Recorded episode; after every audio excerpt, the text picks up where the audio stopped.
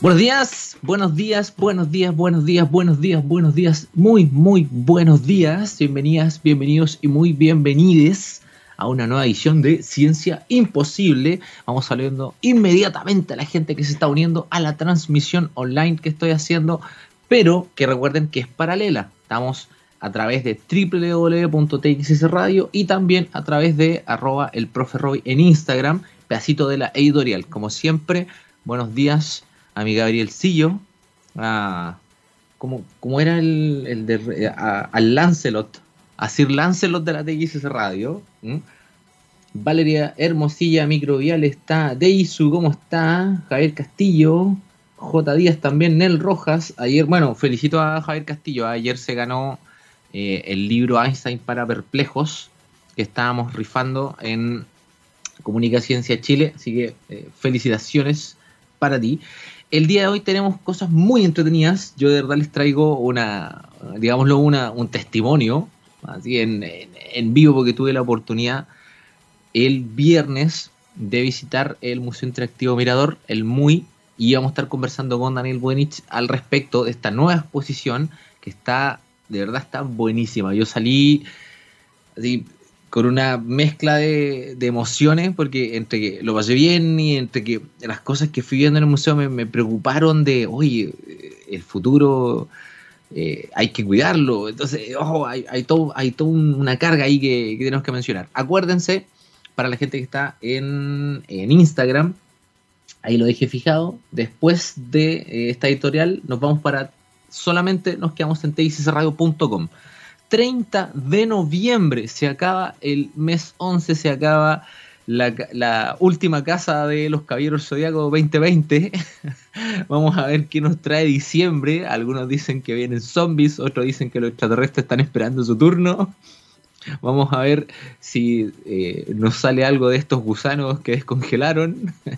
en el permafrost hay tantas cosas. ¿ah? Me pregunta amigo Castillo eh, si se pueden hacer comentarios en txsradio.com. Eh, no, hace tiempo teníamos el, chat, pero eso actualmente se encuentra desactivado. Entonces, todos los comentarios nos los pueden hacer a través de Twitter, si quieren, arroba o directamente en, los likes que se vayan haciendo, ese tipo de, cosas. O nos pueden mandar un pajarito, ah, una paloma mensajera. Las, las King también está con nosotros, sea Ortega. 30 de noviembre de 1667 nace un escritor que yo he mencionado muchas veces acá y que siempre lo menciono en mis charlas, que es Jonathan Swift, escritor y eh, satírico eh, anglo-irlandés, conocido por cosas como Los viajes de Gulliver, publicado en 1726. Lo he mencionado bastante, de hecho nos tocó en el programa el 19 de octubre, que yo hablé muy en detalle de su obra, porque él fallece el 19 de octubre. Entonces, más allá de mencionar eh, las mismas cosas, creo que lo interesante es que traten de buscar en la obra de Jonathan Swift, busquen los títulos de sus obras. Porque es, eh, de verdad, ya los títulos son una sátira, son eh, títulos gigantes de, de obra. Mira, le voy a leer solo uno y les voy a leer el título porque tengo que... Mira, el título es más o menos así, de, una de sus obras más conocidas. A modest proposal for preventing the children of poor people from being a burden to their parents or country and for mankind then beneficial to the public. Ese es el título de su obra. Se conoce como A Modest Proposal. 30 de noviembre de 1937 este sí, este sí, este sí, este sí, este sí, sí. Oh. Velitas para Sir Riddle Scott. Sir, ojo con eso. Sir Riddle Scott nace el 30 de noviembre de 1937, director y productor inglés, conocido en la ciencia ficción y en el horror por Alien del 79, por Blade Runner en el 82, incluso por películas muy entretenidas como Thelma y Louis del 91. Hizo Gladiador, año 2000, ojo con eso. E incluso eh, nos eh, delitó con The Martian, que está basada en una novela, pero fue el quien la dirigió. De verdad, empezar a hablar de la obra de Ridley Scott creo que es realmente eh, tal vez no me, dé, no me daría el tiempo en esta editorial para hacerlo. Es algo que disfruto mucho de, su trabajo. Y efectivamente yo no puedo dejar de recomendarlo. Insisto, si es que no lo han visto, creo que me canso de decir que tienen que ver Alien del 79, porque uh, yo todavía, todavía no, todavía no supero eso. Yo creo que nunca, nunca voy a superar ese miedo. Pero vive conmigo. El 2001, un hecho eh, bastante particular ocurrió el 30 de noviembre de 2001. Eh, fallece Robert L. Tools. Puede que no les suene mucho. Eh, Robert Tools fue el primer, la primera persona en recibir un corazón completamente artificial, completamente hecho de materiales de metal, de resinas, de plástico, de electrónica, sin nada, nada de trasplante el corazón que recibió fue de, una compañía que se llama Aviomed y el corazón del producto es Aviocor.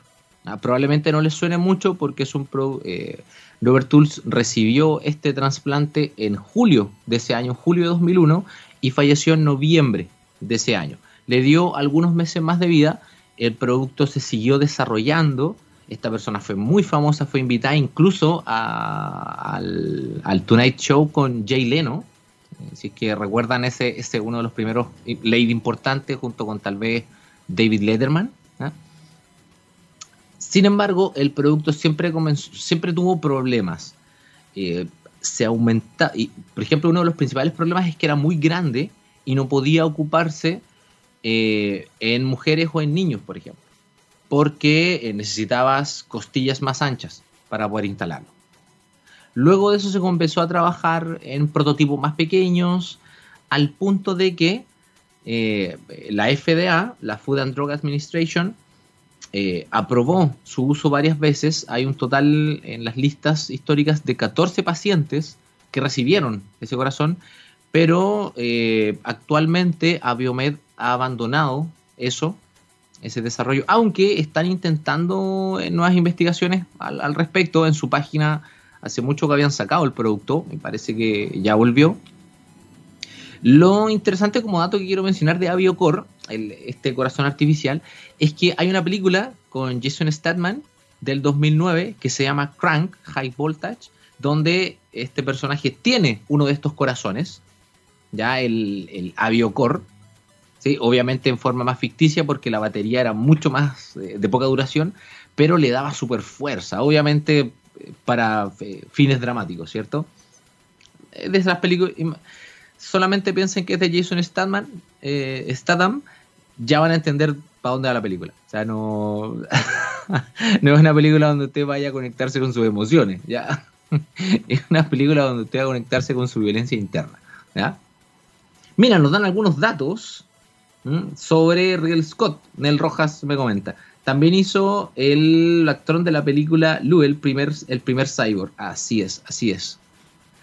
Y el 2010, ya que estamos hablando de ciencia ficción, el 30 de noviembre, en una premiere en Tokio, muy, muy exclusiva, porque la película se estrenó después en diciembre, se estrena Tron Legacy, la tan esperada secuela de Tron de 1982 de Steven Lisberger. Una película que tiene toda una fanática detrás, todo un universo detrás. Esta, en esta historia, en la historia original, Tron eh, aparece un personaje interpretado por Jeff Bridges. Bridges, Bridget. Bueno, eh, Kevin, digámosle. digámosle por el nombre del personaje donde él entra al mundo digital como dentro de una computadora, cuando estaban recién empezando como, como, el desarrollo tecnológico, ¿cierto? De estas cosas, y conoce a programas de computación. Los programas tienen una personalidad. Ya no estamos hablando de inteligencia artificial ni de robots, estamos hablando de programas, de algoritmos que tenían emociones y sentimientos. Y en 2010 eso se reexplota al punto de que tiene detalles muy bonitos. La música de Tron Legacy es una composición electrónica buenísima. Eh, de hecho, eh, trabajó Daft Punk en eso.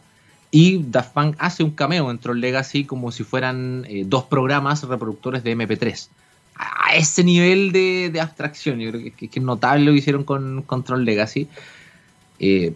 algún día podríamos hablar de Trona. Me encantaría poder tocar ese tema con, más calma. Vamos a dejarlo para una para una pauta, para una pauta futura, porque me interesa mucho que toquemos esta, esta información. Vamos a irnos entonces con eh, un poquito de música, eh, querido Gabrielcillo, y a la vuelta de esto vamos a estar con Daniel Budrich del MUI para estar conversando sobre la actual exposición Una aventura por Chile. Vamos a ver eh, vamos a darle unas buenas vueltas, vamos a hacer algunas preguntas, yo voy a contarles un poco lo, que viví. Así que para gente que estaba llegando ahora, Dambuca, Oreja Arenas, váyanse ahora a www.txsradio.com porque el editorial llega hasta, llega hasta aquí por, Instagram. Vamos entonces con Interpol, ¿ah? que le puso nombre a esta canción al mismo modo de Jonathan Swift. Stella was a diver and she was always down. Y seguimos por acá por Ciencia Imposible en txsradio.com.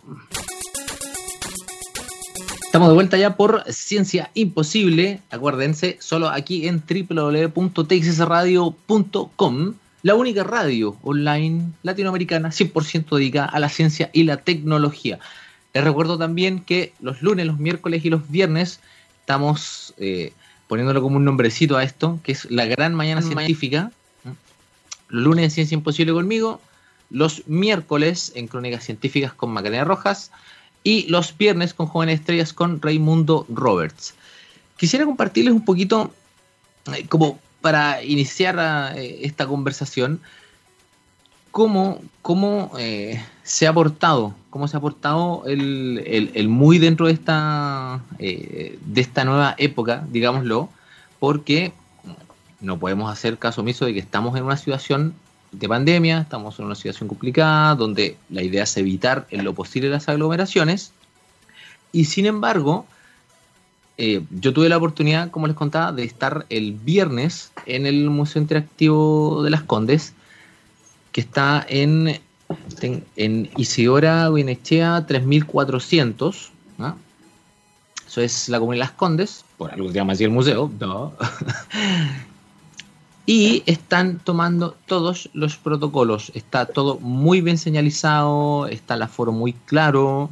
Eh, hay grupos, tú vas entrando en pequeños, en pequeños grupos ya para eh, poder eh, recorrer todo, todo lo que vamos a conversar el día de hoy con Daniel, que creo que ya está por ahí en este momento.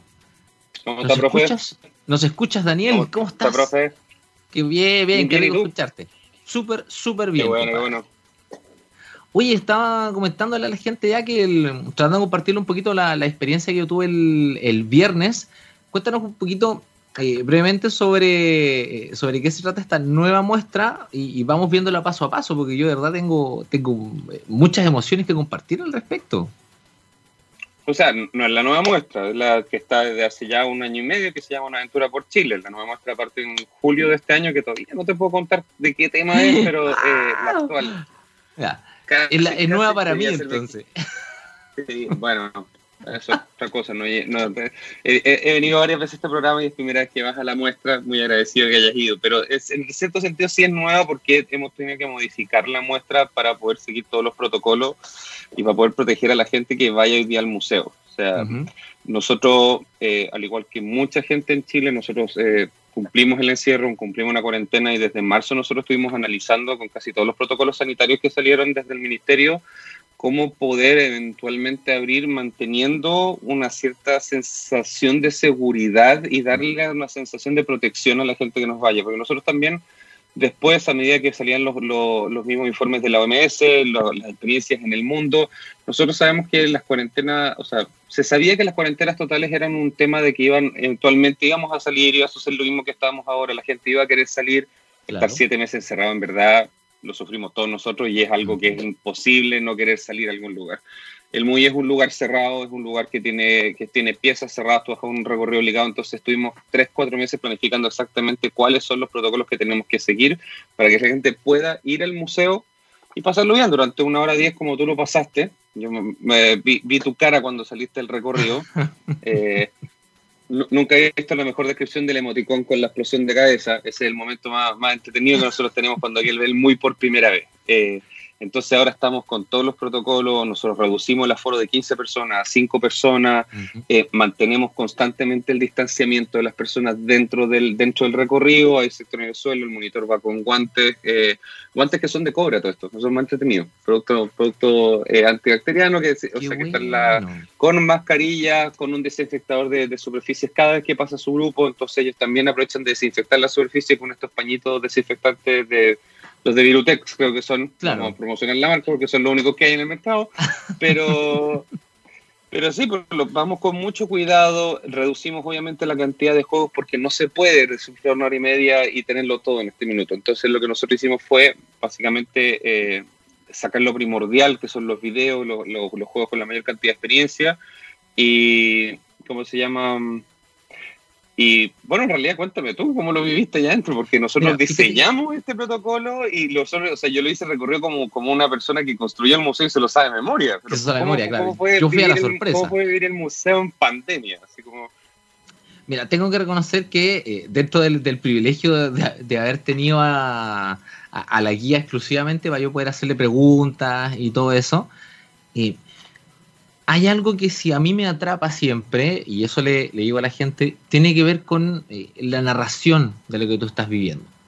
Poder estar inmerso en, una historia, poder participar de una historia, eh, constantemente te están eh, contando algo a medida que tú avanzas. Hay unos, hay unos personajes que como que no quiero adelantar mucho porque de verdad quedas así como...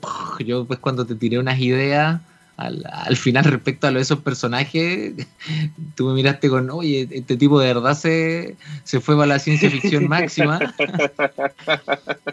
Porque eh, los vas acompañando, te van, eh, te van manteniendo inmerso en esta situación y son, eh, son la misma cordillera, es el mismo océano, es un volcán, es la misma mitología la que te habla y que te va eh, sacando un poquito de, una zona de confort. O sea, eh, tú estás, por ejemplo, como bien mencionaste, está señalizado, yo entro a un lugar y sé dónde me, en una habitación, y sé dónde me tengo que parar para eh, mantener las distancias físicas con otras personas, pero aún así, estando como en ese lugarcito, sentía que me movía, literalmente en el caso de la, de la sala 4D, pero en, los otros casos eh, algo me movía. Yo, yo de verdad me sentí cuando el desierto de Atacama, por ejemplo, me habla y me dice yo puedo hacer tal cosa, estoy aquí y tengo estas características, tú de verdad sientes eh, el, el, como una especie de fuerza.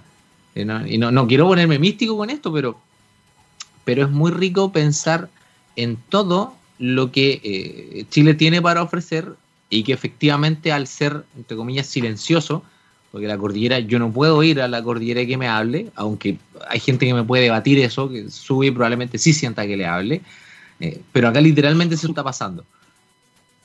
Entonces, creo que eso... Es una, es una experiencia que fue diseñada desde ese punto de vista, porque en, cierto sentido, por muy, por no digamos ciencia ficción o místico, porque se pone, pero Chile, Chile te habla, todos los días. Chile, eh, en ese sentido, pero no a través de su gente, es a través de lo que nos sucede, a través de, eh, o sea, por ejemplo, todos recordamos la, mm, la no la temporada, pero la catástrofe de incendio que tuvimos un par de veranos donde estuvieron todas las dudas de si eran autogrado o no autogrado, pero entre medio se empezaron a descubrir que muchos se produjeron porque la, la, perdón, la, la distribuidora eléctrica no hicieron la mantención, entonces se produjeron incendios lo entretenido es que siempre la. Esto es como muy chamanico que uno lo puede decir, pero yo no creo que lo vive así. La, misma, la misma tierra te habla, básicamente, muchas veces. O sea, y, y, antiguamente eso era lo que sucedía. Los aluviones se procedían y decían, no, la, la montaña está enojada. No, la montaña no está enojada. La montaña lo que pasa es que se derritió todo el hielo y la basura entró para abajo y se produce un aluvión. O sea, hay un efecto natural detrás. Entonces, nosotros nos empezamos a plantear cómo sería que las 12 pues son 12 salas, ¿cómo sería que las 12, cuáles son los 12 aspectos de Chile que siempre nos hablan? Y efectivamente, por ejemplo, tú mencionas que tiene la cordillera. 80% de la gente en Chile ve más la cordillera que el mar. Es la compañera absoluta de Chile. O sea, no hay un punto que esté en Chile que no mires a la derecha y no veas la cordillera. O sea, no, es absoluto. Más aún cuando ya estás entre, medio de las dos cordilleras, no viste el mar, pero ves la de la costa y tú ves la, la, cordillera de los Andes inmediatamente. Entonces, tienes, tienes ese aspecto. Eh, no hay chileno que no conozca que nosotros tenemos la isla de Pascua, por ejemplo. Eh, no existe. No la hemos visto. Yo nunca, y voy a suponer con esto, yo nunca he pisado Isla de Pascua y sé más de Isla de Pascua. Yo tampoco. Entonces, y sé harto de Isla de Pascua. Y sé que hay un lugar donde uno estaciona los autos y los autos van al revés por un tema magnetismo bastante extraño que se produce ahí. Por ejemplo, que la playa gente, claro, dice el, el, auto se movió solo. ¿ah? Claro. O por ejemplo, o, mucha gente sabe el tema de lo que fue el pueblo mapuche, mucha gente sabe los pueblos originarios, pero no los conoce. Entonces fue como, bueno, que te hablen ellos. O sea, ¿qué mejor, qué mejor relator de su propia historia que el mismo aspecto que estáis hablando? Entonces por eso dijimos, no, tiene que ser la cordillera que te habla. Por eso la voz de la cordillera, esto no nos va a contar ningún secreto, pero por eso la voz de la cordillera es de una señora anciana, porque la cordillera, si tuviera voz hoy día, sería una mujer de 500, o sea, perdón, de 65 millones de años. De hecho, eso mismo te, iba a decir que, por ejemplo, el, viernes en, el, en la televisión live que yo hice, eh, donde estuvimos eh, regalando unas, unas entradas para, dobles para el, para el MUI, para que la gente vaya allá. Eh, estuvimos conversando sobre la edad de la cordillera de los Andes y es, es, impresionante que la formación se empezó a dar cuando en el, en el Cretáceo terciario, o sea, de base tiene 65, 66 millones de años y uno piensa, chanfle, de verdad siempre ha estado ahí. Sí, o sea, antes de que alguien pisó eh, algo, o, sea, por eso se dice que están las pisadas de los dinosaurios en los bordes de la cordillera y no era que habían dinosaurios cadáveres, sino que en un minuto estuvo así y luego la Tierra se levantó. Entonces, el, entonces la verdad, eh, tratamos de hacer este viaje y la, nosotros tenemos este personaje que, eh, eh, que un colega tuyo, profe, que es el profesor Picarte. Profesor Picarte, ya, profesor. Somos, somos, amigos ya. Sí, perfecto, perfecto. el tema del profesor Picarte, como es un descendiente, nosotros lo creamos a él como profesor Picarte, una figura descendiente de científicos chilenos. Y el apellido Picarte es un apellido de ciencia chileno. Es descendiente directo de Ramón Picarte, que es argumentativamente el primer científico y inventor chileno en esa línea unas patentes matemáticas que son, no son matemáticos, creo que de contabilidad, como una cuestión muy rudimentaria, pero tiene esa alcurnia, tiene, tiene Entonces él es un descendiente de una larga data de Picartes. Y él siempre le pasa algo. siempre tiene, nosotros elegimos esa, esa, esa, narrativa tipo Disney donde hay una justificación completa de un momento de dos segundos para una cuestión que te va a durar una hora. Y a él le pasa algo. Y en este minuto nosotros, o sea, lo que sí te podemos decir, porque ya está, incluso ya está en las redes sociales, es que al profesor Picarte lo secuestran dos extraterrestres. Eso tú vas a ver qué le sucede a él. ¿Por qué, lo, por qué viajas con Chile? No, no, te, no podemos contar mucho, pero a ellos les pasa eso. Eh, si quieres saber más del adelanto, hay un, hay un video, hay un preview en, en, 360 en nuestro canal YouTube, en, ¿cómo se llama? Muy en Muy Las Condes, en canal de Muy Las Condes, perdón. Y, ahí hay un live 360, hay un preview 360, un video virtual de 360 de YouTube donde hay un preview de distintas salas donde más o menos puedes entender lo que es la narrativa, que lo lanzamos exclusivamente para el tema de la, de la pandemia, para que la gente no se olvidara de, esta muestra. Ahora, esta muestra continúa. Nosotros estamos hasta julio del año, perdón, hasta junio del próximo año va a estar continuando esta muestra, van a estar los mismos juegos, van a estar las mismas cosas. Ahora, por temas sanitarios uno tiene que entender que no podemos tener todo. Y, eso es una de las cosas que nosotros siempre fuimos muy críticos. Eh, había mucha presión por mantener muchas de las cosas que son el wow tecnológico del MUI, pero el tema sanitario que te La protección de la gente es lo más importante. Por ende, por ejemplo, las sillas se te mueven en el cine, pero no te podemos pasar lentes 4D, o sea, no te podemos pasar lentes 3D. Claro, y de hecho en, la sala de cine está muy, muy bien demarcado en cuáles asientos te puedes sentar y en cuáles no, como para mantener la distancia. Claro. Nosotros tratamos de hacer los protocolos sanitarios sin sacarte de la experiencia, como tú dijiste. Nosotros sabemos lo que lo potente de la experiencia es que después ya estás en la tercera sala y tú realmente sientes que te estás viajando por Chile, tu, tu, cerebro te engaña un poco y te la compráis. Como cuando tengas 60 años, ok, estoy viajando pero eh, igual nosotros sabemos que los protocolos sanitarios pueden llegar, entonces nosotros los definimos así. Y el tema principal de los lentes, que eh, no, no, hemos tenido algunos comentarios en Facebook y lo explicamos con, con mucha tranquilidad. Eh, primero, no, nosotros no queremos comprar una X cantidad de lentes desechables porque estamos en contra de generar basura. Es lo más que nosotros no queremos. Eso. Muy bien. Ya. Y lo segundo es que, por ende, nosotros tenemos que comprar reutilizables y no, no, no da un protocolo sanitario como para poder andar eh, entregando lentes mojados con alcohol o cloro o, o, o a mm. distintas personas. Por ende, el lente es algo que uno le va pasando de mano en mano a todo el mundo. Entonces, lamentablemente se tiene que eliminar. Ahora, la calidad de la película, como tú puedes testificar, igual es muy buena y la se mueven igual. Yo tengo que reconocer que no, no se perdió nada de la experiencia en ese momento. O sea, la guía me miraba y yo, yo estaba gritando en un momento.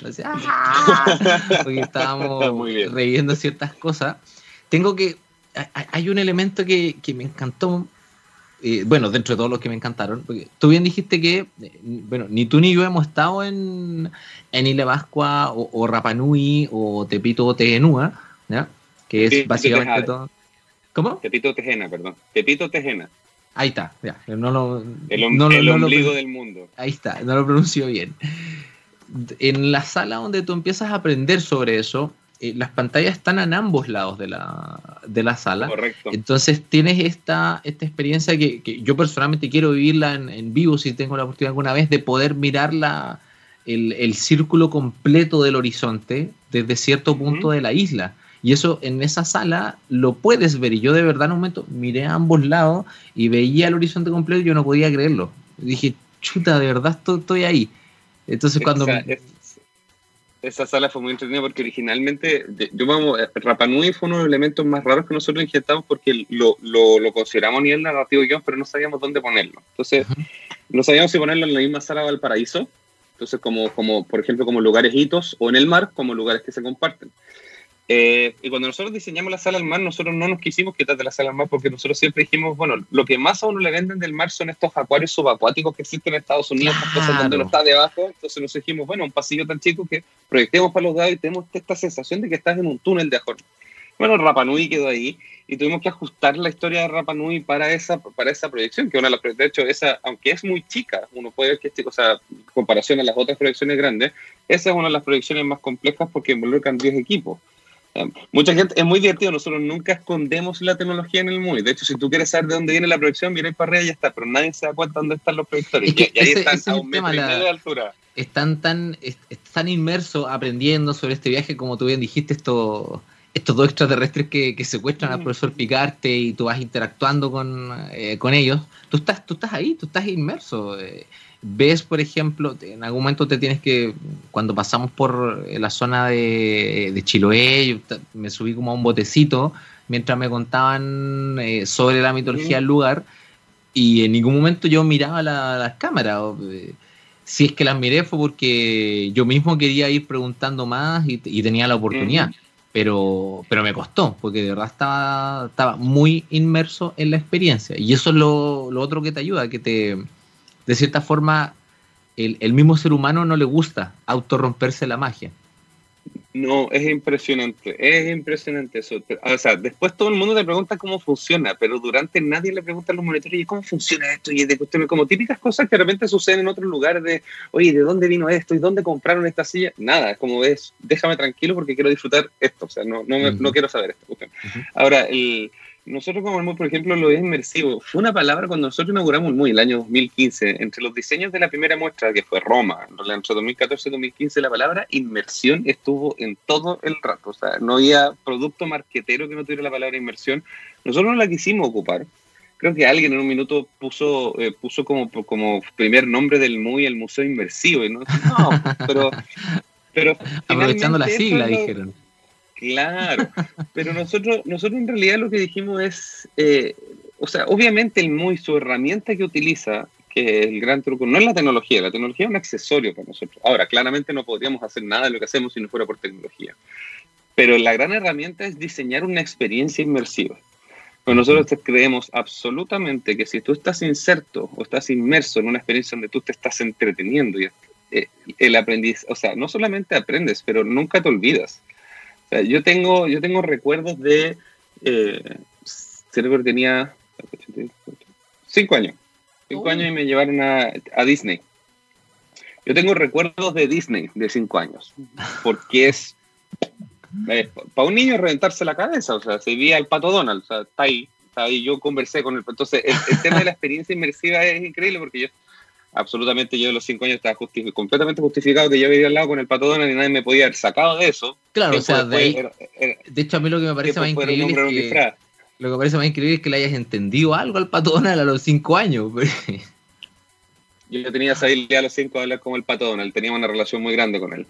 Pero, pero, o sea, pero también uno, uno va entendiendo de que eh, no somos, aunque somos uno de los primeros museos en ocupar tecnológica, tecnología probablemente en el mundo, y eso es algo que estamos muy orgullosos en el MUI, eh, hay gente que hace estas cosas hasta que nosotros. Disney es el gran referente de la unión de la cultura y la experiencia ellos lo utilizan para el entretenimiento, claramente, y no está nada de malo, o sea, lo ocupan para ahí. Ahora, argumentativamente, el, el, el, ¿cómo se llama? el ride de la vida de Code Center es uno de los o sea, uno de los hitos que enseña evolución más grandes que existe en el mundo. O sea, ellos te enseñan los dinosaurios, los meteoritos, el meteorito, y el hombre viene del mono. O sea, y lo explican en un ride muy lindo de 10 minutos. Entonces, o sea, y es entretenidísimo. Hagamos, hagamos ahí, la, hagamos ahí la, precisión siempre que tengo que hacerla, que el, todos los primates y monos y el ser humano provienen de un ancestro común, porque después te van a citar y van a decir, ah, Daniel Buenis dijo que el hombre proviene del mono, y, y ahí, y ahí te, claro, te van a sacar de contexto. No, no, no me saquen, no, no, me saquen de contexto, pero venimos de la, somos de la misma familia de, claro, nos, creamos tenemos antepasados comunes.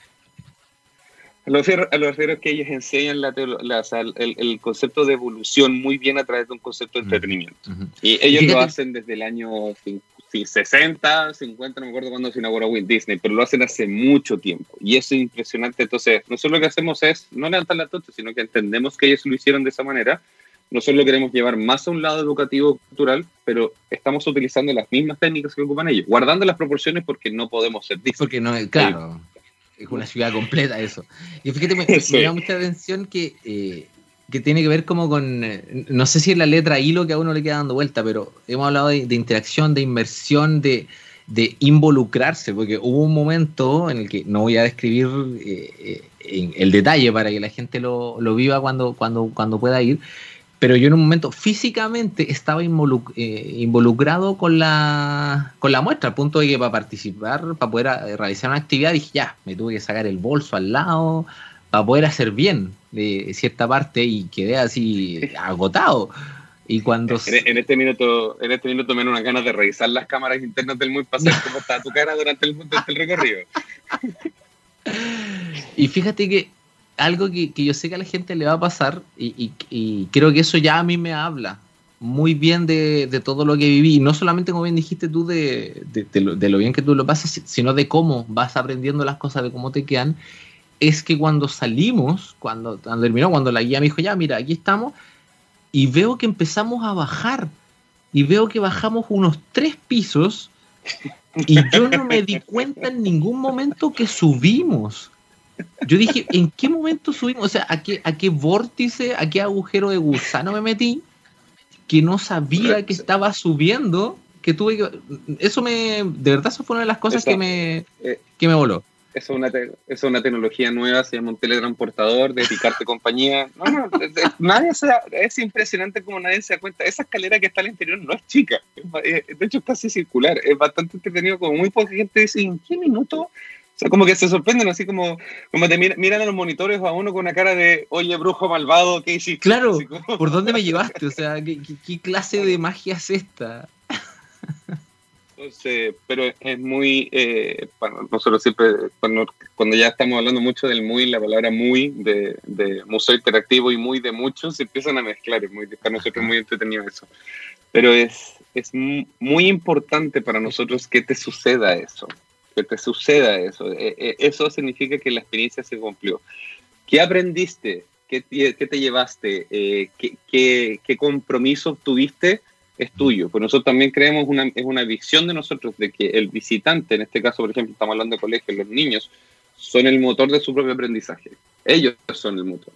Porque no, no, no hablamos, aprender no es instruir. hay una gran diferencia, hay una diferencia muy fundamental educativamente y nosotros tratamos de contener que es la instrucción sucede en la sala de clases es un acto repetitivo. 2 más 2 es 4. 2 más 2 es 4. Y es, eh, funciona, no es el tema, pero aprender conceptos como el cuidado del medio ambiente, el cuidado de la herencia, eh, ¿cómo se llama? Lo importante de la geografía, lo único que es tu país, lo importante de la diversidad cultural que ha existido durante un montón de años, lo importante, por ejemplo, todas las del desierto, pero lo importante del desierto con respecto a su noche, claro. los ojos del mundo, el universo, lo importante es eso, eso tú lo aprendes. ¿Y cómo lo aprendes? Si tú lo aprendes. Te lo cuenta un profesor, pero tú lo aprendes. Entonces tú siempre eres el motor de tu aprendizaje. Entonces cuando estamos hablando de niños, obviamente el entretenimiento es lo principal. Para nosotros, nosotros, cuando nosotros creamos el MUI, nosotros recibimos un montón de críticas y nuestra respuesta o sea, que no lo conocían todavía, todavía no, no, no habíamos inaugurado el, el, museo y ya había gente que era decir, no, no va a funcionar porque es muy entretenido como chabacanero, así como que, no, que esto es como Fantasyland, entonces cosa, no hace cosa que no pasa se burla nunca. de la educación. Uf, cosa que nunca pasa, qué raro. Claro, pero nosotros entonces en la entrevista, y hay un, hay un comercial de, que nos hizo, incluso, perdón, una, una entrevista tipo documental que ellos, que Panasonic, nuestro canal tecnológico, en Japón lo pasó como comercial durante, en Tokio durante como un mes, dos meses. Wow. Eh, bueno, eso es un caso de éxito para ellos. Y el tema es que eh, tanto el antiguo director como yo siempre decimos lo mismo. Yo no entiendo por qué la ciencia, la cultura y la historia no pueden ser divertidas. Eso es algo que nunca voy a, nunca vamos. Entonces ese es como el corazón del mundo. No entiende eso. Contigo.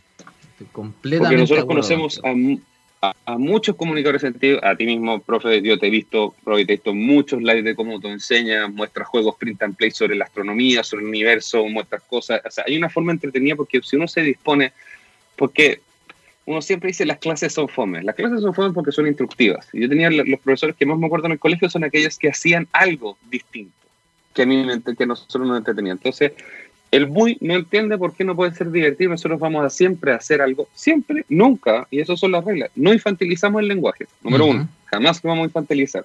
Número dos, no vamos a realizar los conceptos. Los conceptos, inclusive, que tú puedes ser testigo del, del guion, son súper duros. O sea, sí. están en una forma de guion que se puede entender, pero no le estamos dorando la píldora a nadie. Tres, las, son hechos. Nosotros no hablamos de interpretaciones, teorías, y si son teorías, como tú puedes ver en un juego que había en la sala del mar, que era Rapa Nui, mm. eh, eh, ¿cómo se llama? Sobre los Moai, por ejemplo, sale en el texto, esta es una de las últimas teorías. O sea, nosotros no, no, no hablamos, entonces, si nosotros respetamos esos tres, todo lo que tú hagas entretenidamente, ya es, más, ya es mega educativo porque te estamos, estamos, estamos elevando todo el lenguaje, te estamos enseñando conceptos y palabras que fue tú le puedes preguntar a tu profesor o puedes investigar propiamente qué significó. O sea, hay muchos profesores, nosotros por ejemplo recomendamos de siete años para arriba, uh -huh. Porque en la sala del cine aparece la palabra empatía. Es una palabra súper compleja de entender. Uh -huh. Pero muchos profesores nos han dado vuelta que ocupan muchas partes de las muestras de la sala a niños de 6 o 7 años que nos han ido a visitar para enseñar el concepto de empatía es muy entretenido que eso no suceda, Qué porque se cumplen objetivos. Claro. O sea, Roma, por ejemplo, nosotros teníamos Roma, cuando nosotros inauguramos Roma, Roma se pasaba en tercero y en séptimo básico, y nosotros estábamos llenos de visitas particulares fines de semana de niños que iban a estudiar para la prueba de Roma al museo, iban con cuaderno y lápiz. Yo no podía estar más enternecido y llorando por dentro por esa cuestión, porque ese es el objetivo. Es, ese esas es son, el objetivo. Son esos do, esas dos invitaciones que, que, que, a mí me gustaría hacerle también a la, a la gente que, bueno, que si no ha ido, que vaya. Porque primero, efectivamente, al momento que entren en, una sala, eh, vivan la experiencia, disfrútenla, déjense llevar porque es muy entretenido. Eh, pregunten lo que, lo que necesiten y revisen eh, cada pantalla que hay ahí, cada cosa interactiva tiene un, un, texto que te cuenta cosas como bien, como bien dice Daniel y pongan la atención porque ahí está eh, esa, palabra clave, ahí está eh, lo que te hace falta para eh, saber qué es lo que vas a hacer en ese momento.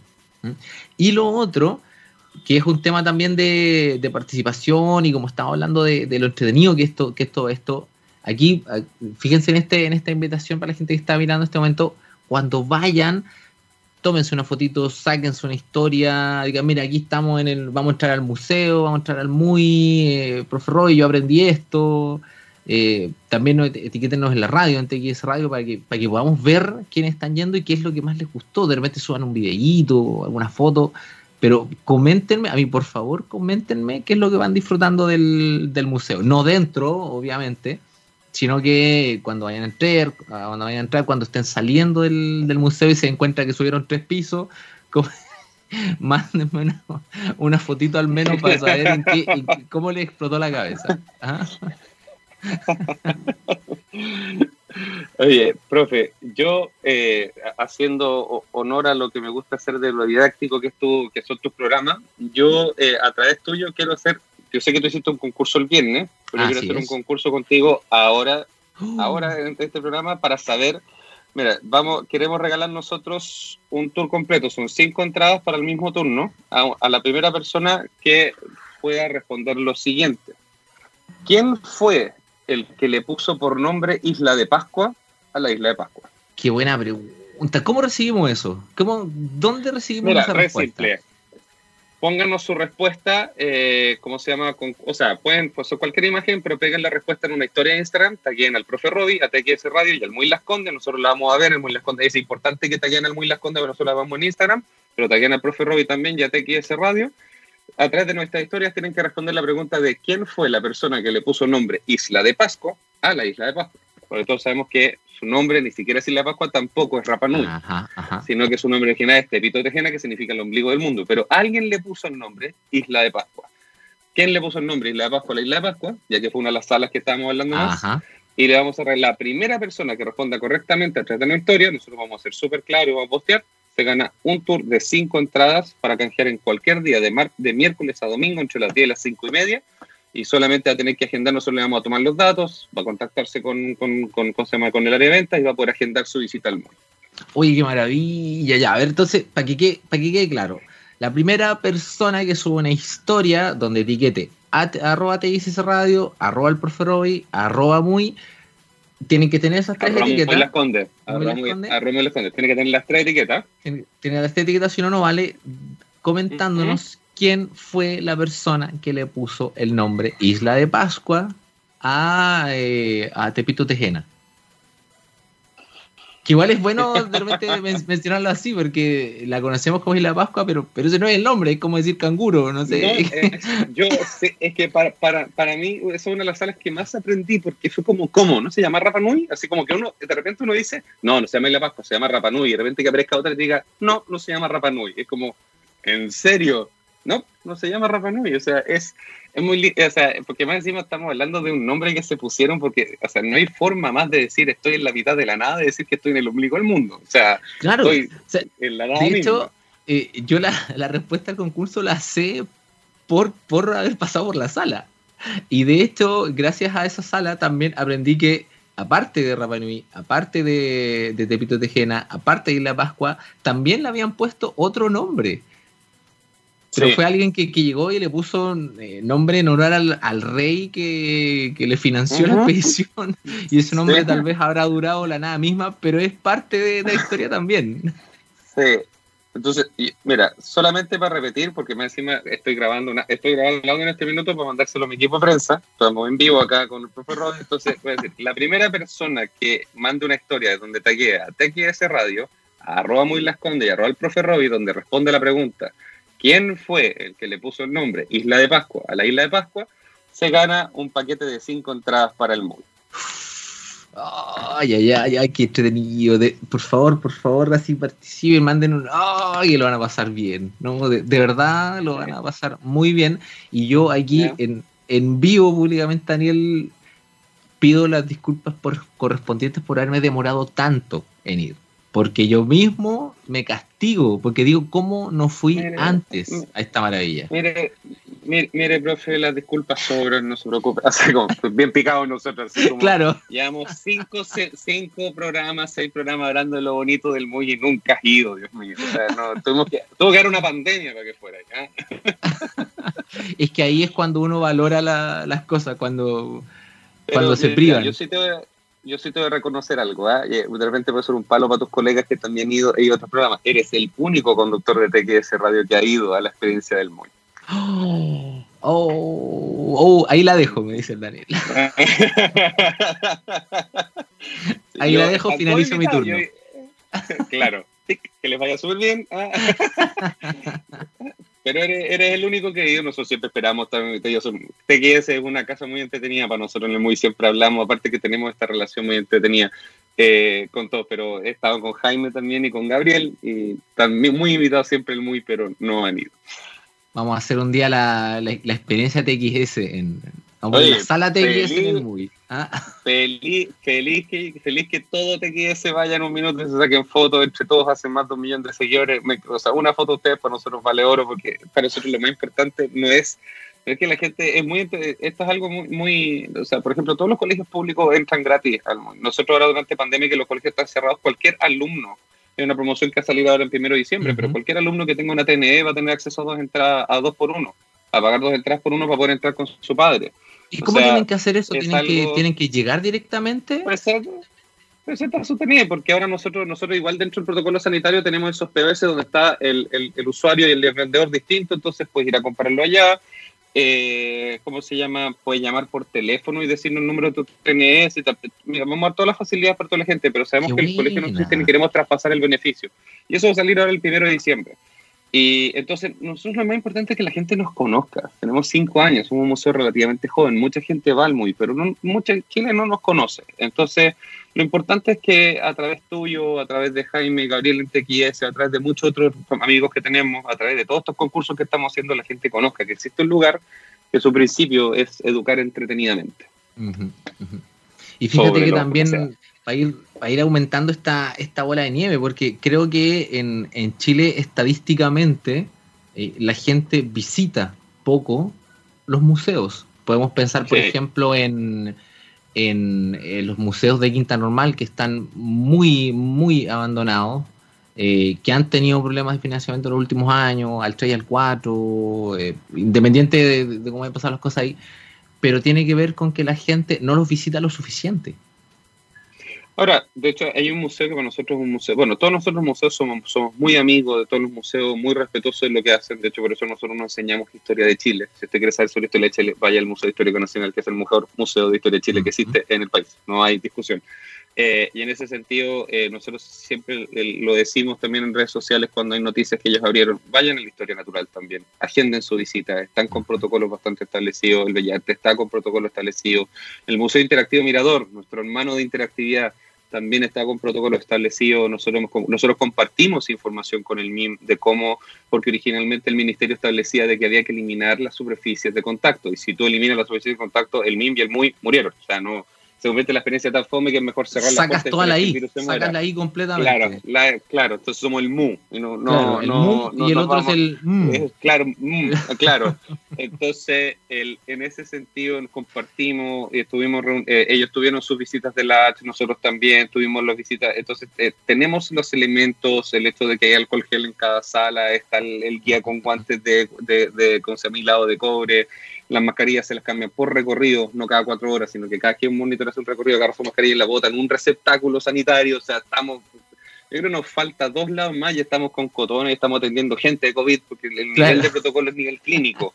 Entonces, eh, el, y, el MIM hizo lo mismo, sabemos que el Museo Externo hizo lo mismo, todos tuvimos que reducir las cosas. La historia natural, por ejemplo, ahora es un recorrido obligado, es una sola dirección y son 45 minutos. Y no puedes, no puedes devolverte para ver la chinchilla, ya no la viste, tenés que seguir andando porque es un recorrido. Entonces, ahora, lo importante es que vayan. Eh, yo, eh, el argumento, el argumento principal que yo podría establecer que ir, y en este, y en este minuto también es un saca, una sacada de sombrero a todos los compañeros y compañeras que trabajan en museos, a todos los directores de museos que han hecho un trabajo increíble para poder abrirlo, con todo lo que hay problemas de financiamiento, de apertura, con toda la discusión de la cultura que se ha producido en los últimos días, me saco el sombrero a toda la gente que trabaja, desde los que trabajan en el MUI, desde los que trabajan en todas las salas de la Corporación Cultural hasta los que trabajan en todos los museos de Chile pero vayan, porque inclusive yo a los papás les voy a decir esto, es más útil llevar a un niño a aprender sobre ciencia, historia, el museo precolombino, el MUI, el MIM, que llevarle un mall. Un mall es un poco más peligroso. En, en, en, un, un, en, un, museo donde en los museos se están exigiendo que se cumplan las normas. Nosotros no permitimos que alguien se baje la mascarilla, la mascarilla completa. Si quieres ir a distraerte a un lugar seguro, vaya a un museo es lo más importante. Si uno a aprender, te vas a liberar, vas a tener la sensación de que saliste. Inclusive te vas a poder tomar un café en una cafetería. Pero es mucho más seguro. Daniel Buinich estuvo con nosotros el día de hoy. Se nos acabó el programa, Daniel. Estamos son las 10. Pido disculpas por los problemas técnicos. Ah, todo esto, los primeros 10 minutos. No, ningún problema, no te preocupes. Son cosas que pasas que gozan. No te, no te preocupes. Sí, el, el, el, tenis me está mirando con una cara enojada todavía. Eh, ¿Cómo se llama? No, no, no, no, puedo poner, no puedo poner la canción que puso, que quería en el interludio musical. No, siempre la con lo mismo en todo caso. ¿eh?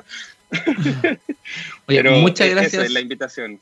Muchas gracias por haber venido nuevamente, gracias por la oportunidad, gracias por el concurso. Acuérdense, revisen las redes del MUI, de Yese, revisen las redes mías porque ah, ya se tiró un concursazo que, que vamos a soltar y las invitaciones que dio también para la gente, para estudiantes de escuela pública. Acuérdense eso, que les vaya muy bien. Gracias, Daniel, por venir nuevamente. Ten una buena semana. Muchas gracias, Gabriel. Gracias, Gabrielcillo, por eh, siempre estar ahí en los controles. Como dije en la mañana, el Lancelot de la TXS Radio. Y nos vamos a ir. Lancelot. No, para qué, para qué. Y nos vamos a ir con un tema de Incus. Esto es eh, Pardon Me.